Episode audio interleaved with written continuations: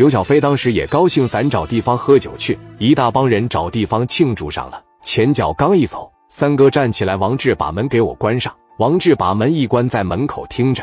赵三当时瞅着他媳妇在这，你的行啊你！你这两年是不是瞅我挣俩钱？你看我都没飘，给你整飘了。你真拿我当网吧了？我这一年挣俩逼钱全给你了，你可倒好。我赵三在底下搂个宝贝，我都控制住了，你控制不住了。你看我今天我怎么揍你？大皮鞋一脱下来，我让你给我戴绿帽子，我让你他的让我当王八，我揍死你！你过来。他媳妇说道：“行了行了，这什么行了？”你给我戴绿帽子，你让我当王八，我掐死你！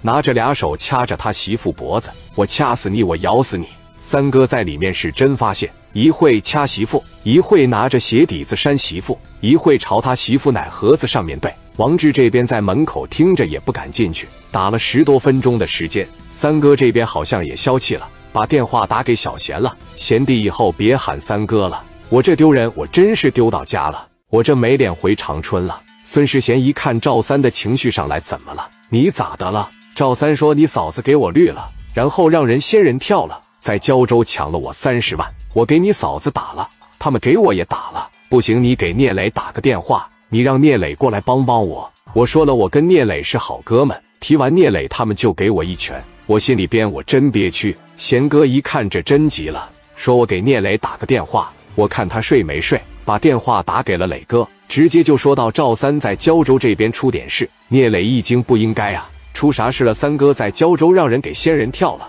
被人抢走三十万，两口子都让人给打了。刘超呢？小贤说不知道谁是刘超啊。磊哥当时一琢磨，不对。贤哥说：“这是你看是怎么安排的？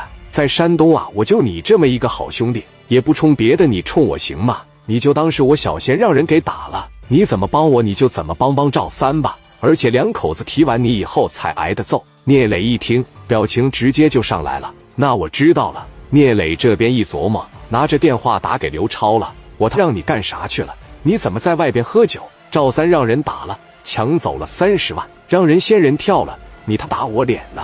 马上给赵三打个电话，给他保护起来。我看看是谁在胶州提了我聂磊，还敢动手打人？我亲自过去一趟。刘超直接就被骂懵逼了，电话一拿来，马上打给赵三。赵三这边拿着电话一接起来：“三哥，我刘超兄弟，三哥都要让人打死了，你跑哪去了？我这还在这六楼，我哪我也不敢去。磊哥让我跟你说句话，他马上到，来了以后亲自给你解决这个事。”这电话一撂下，聂磊这边马上集合四大金刚，奔着这边来了。刘超也是带着自个的兄弟奔上面的酒店就去了。